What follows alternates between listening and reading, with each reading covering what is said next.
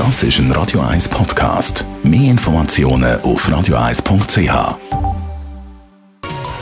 Der Konsumententipp auf Radio 1 präsentiert von comparis.ch, einem führenden Schweizer Internetvergleichsdienst. comparis.ch. Jean-Claude Frick, digitale Experte von comparis.ch. Wir reden heute über die Musikstreaming-Dienste.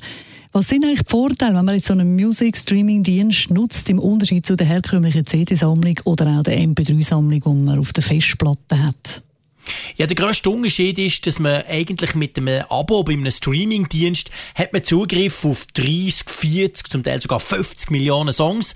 Das heisst also, man muss sich nicht entscheiden, was man genau jetzt gerade möchte kaufen, sondern man zahlt einen Fixbetrag pro Monat und hat eigentlich alle Musik auf der Welt, was es gibt.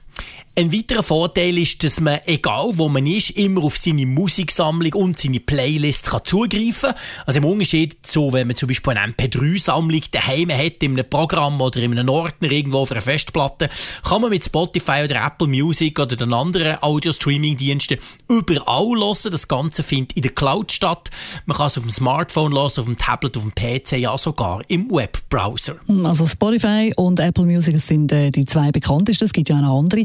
Was ist dann jetzt eigentlich bei diesen beiden der grösste Unterschied? Ja, während Spotify unabhängig ist, also es gehört zu einem guten Teil der Musikindustrie, aber grundsätzlich sind sie unabhängig, ist Apple Music natürlich ein Dienst von Apple. Das heisst, man kann es zwar auch auf einem Android-Smartphone installieren, dort gibt es die Apple Music App auch, aber es funktioniert am besten mit Apple Hardware. Also sprich auf einem iPhone, auf einem Mac oder auf einem iPad. Wer zum Beispiel einen HomePod möchte, das ist der intelligente Lautsprecher von Apple, wo Siri die Sprachsteuerung drüber macht. Wer so ein Teil möchte, der kommt um Apple Music sowieso nicht um, weil auf dem Lautsprecher funktioniert nur Apple Music. Im Umkehrschluss ist Spotify ein bisschen offener als Apple Music. Es funktioniert praktisch auf jedem möglichen Gerät. Die meisten intelligenten Lautsprechersysteme können Spotify auch direkt ansteuern.